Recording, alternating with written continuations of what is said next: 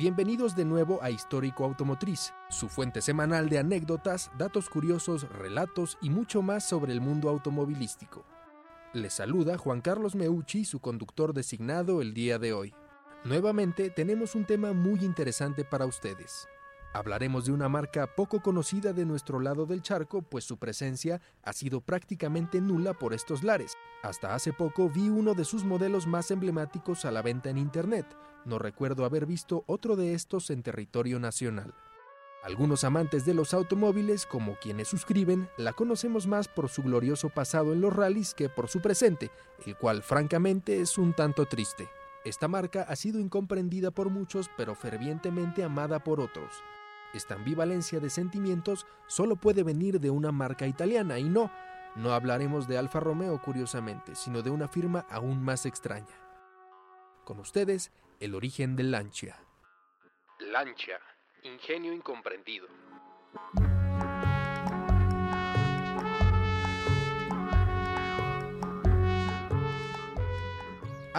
Y disculpen si se quedaron con la duda del coche que vi a la venta, hablaba de un Lancia Delta rojo impresionante.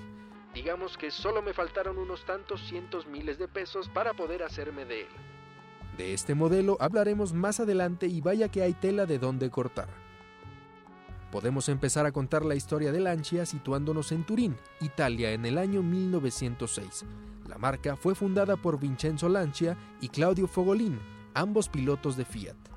De la unión de sus nombres deriva el membrete original Lancia IC, un acierto haber dejado Lancia como nombre de la marca y no Fogolín, o una combinación de estos. Y bueno, perdón si no se escucha algún Fogolín, nos gusta más el apellido del socio de su lejano familiar.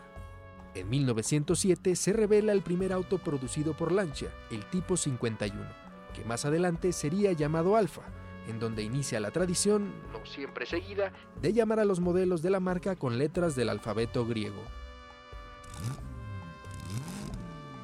Luego del alfa y siguiendo el orden del alfabeto griego, aunque de la investigación que hicimos nos pudimos percatar que se saltaron algunas letras, llegamos al teta, un producto importante en la historia de la marca y de la industria del automóvil en general. No mencionamos los intermedios, pues básicamente fueron una simple mejora sobre el antecesor inmediato. El Teta fue el primer coche de producción europea con contar con un sistema eléctrico como equipo de serie, esto es, encendido de luces delanteras y traseras, arranque de motor dejando atrás la manivela para el encendido, como en las caricaturas, y luz del salpicadero. Todo esto en 1913.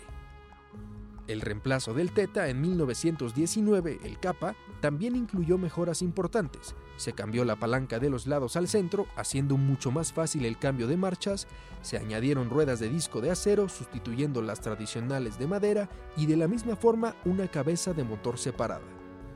Del Kappa derivan algunos modelos posteriores que también representan avances. Otro modelo importante de la marca y de la historia automotriz es el Lambda, que incorporó una suspensión delantera independiente, lo que quiere decir que la llanta ya no iba montada sobre un eje rígido, prácticamente sobre el chasis del auto, sino que se montaba sobre un pivote con muelle. Esto permitía que las llantas se acoplaran a las calles y a sus desniveles. Un ejemplo para visualizar esta diferencia sería imaginar como si las piernas humanas no tuvieran rodillas. De encontrar un obstáculo en un trayecto solo del lado derecho implicaría que habría que inclinarse hacia la izquierda para poder pasar el desnivel algo incómodo y poco práctico, pero gracias a las rodillas, entre otras funciones, podemos ajustar la pierna derecha y su altura a conveniencia y superar el obstáculo en la inclinación del cuerpo a la izquierda. El Lambda también fue el primer modelo con chasis de monocasco, en lugar del entonces tradicional chasis independiente. Primero, veamos el chasis como el esqueleto del coche, la diferencia esencial entre estos es que sobre el chasis independiente se monta la estructura del coche, mientras que el chasis monocasco es la estructura. Visualicémoslo como si el chasis independiente fuera una carreta. Sobre sus pilares se monta la caja de la carreta, mientras que en el monocasco la estructura es como un huevo, en el que también la caja es parte del chasis. En 1937, Vincenzo Lancia supervisó el último coche a su cargo, pues murió en este mismo año. El coche en cuestión fue el Aprilia, que también tuvo algunas innovaciones importantes como lo relacionado a su aerodinámica, a su suspensión independiente en las cuatro ruedas y a la forma de montar los frenos. Posteriormente, Gianni Lancia, su hijo, tomó el control de la compañía. En 1948, el Ardea, coche usualmente utilizado como taxi, es el primero en incorporar una transmisión de 5 velocidades. Luego, en 1950, Lancia presentó el Aurelia, el primer automóvil en incluir de producción un motor V6. Les pedimos visiten nuestras redes sociales para que vean el increíble diseño de este modelo creado por Pininfarina, especialmente en su versión Spider. El último coche producido por Lancia bajo el mando de su familia fundadora es el Flaminia, otra bellísima creación, pues en 1958 la marca es adquirida por la familia Pasenti, quienes en 1969 la vendieron a Fiat. Curioso, pues originalmente los fundadores trabajaban para esta marca. En ese año, Fiat salió de compras, pues también adquirió la legendaria marca del cabalino rampante Ferrari y a Auto Bianchi. El último auto producido previo a la venta del gigante italiano es el Fulvia, que fue el primer auto de la casa italiana con contar con historia en los rallies.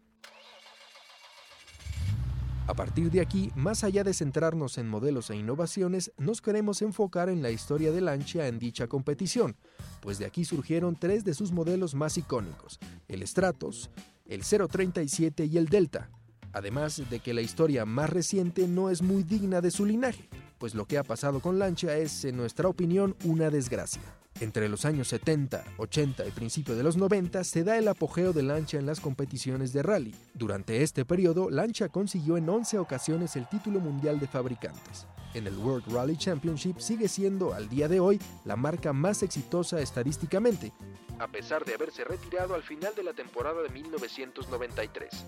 Y bien, hablemos del Stratos, del 037 y del Delta. El Stratos, emblemático coche diseñado específicamente para el circuito de rally en los años 70, que dio tres títulos de constructores a Lancia, 1974, 75 y 76, y que llegó a las calles por necesidades de homologación. Utilizó el motor V6 del Dino, el competidor italiano del 911 e hijo no reconocido de Ferrari, con un diseño loquísimo casi triangular realizado por Bertone, el más emblemático con livery de Alitalia el 037, creado para el icónico e interesantísimo Grupo B del Rally, otro tema que seguramente tocaremos en algún programa más adelante, fue ideado como respuesta a la Audi 4. Logró obtener un título en 1983, siendo el último coche con tracción trasera en ganar esta justa. El modelo se basó en el Lancia Monte Carlo, pero sufrió modificaciones importantes para lograr convertirse en un monstruo del rally. Fue diseñado por Pininfarina. El Delta, favorito de favoritos, su historia inicia en 1979 como un simple subcompacto, diseñado por Giugiaro, pero todo cambió cuando se desarrolló una versión especial para el Delta, el HF. De aquí pasamos a las versiones pensadas para rally, el Integrale con tracción integral y motor turbo. Luego viene el S4 y posteriormente el Evoluzione. Cada una representa una mejora en potencia y otras cuestiones sobre la anterior, durante sus múltiples versiones, el Delta obtuvo seis campeonatos de constructores consecutivos desde 1987 y hasta 1992. El Delta es también el modelo individual de mayor éxito que haya competido en los rallies. Al igual que el 037, el livery blanco, azul y rojo de Martini les sentaba muy bien. Este modelo tuvo tal importancia para la historia automotriz y sus fanáticos que se llegó a retomar su producción como producto resto mod por una marca italiana llamada Automobiliamos, una verdadera obra de arte. Y llega la hora triste, pues de producir estos míticos automóviles, Lancia se convirtió en una marca que se limitaba a vender los modelos de Chrysler en Europa. Entonces pasamos del Stratos a una Lancia Voyager, inserte sticker del payaso. Actualmente, el único modelo de la marca es el nada atractivo Y, que solo se vende en Italia. Derivado de los últimos cambios corporativos que han existido en la empresa que actualmente es dueña de Lancia, el conglomerado Stellantis, esta será relanzada como una marca de lujo. Esperemos que el futuro que Stellantis tiene planeado para ella sea digno de su historia y de su legado. Ahora, Reflexionando sobre Lancia, la casa italiana trajo innovaciones interesantísimas y extremadamente prácticas para la industria automotriz, que incluso damos por sentadas en la actualidad. También trajo emociones y fanatismo, sentimiento y técnica, dos grandes aportaciones que pocas veces una marca se puede vanagloriar de lograr. Lancia se dedicó a hacer coches innovadores y bellísimos, supo mezclar a la perfección la técnica con la estética. Ciertamente un ingenio incomprendido, tanto como en lo que se convirtió. Sin más amigos, les damos las gracias por habernos escuchado nuevamente. Esperamos que el programa de hoy haya sido de su agrado y nos vemos la próxima semana. No olviden seguirnos en Instagram y TikTok en arroba histórico-automotriz para enterarse de todas las novedades del podcast, datos curiosos e incluso segmentos animados y clips de lo que ya escucharon.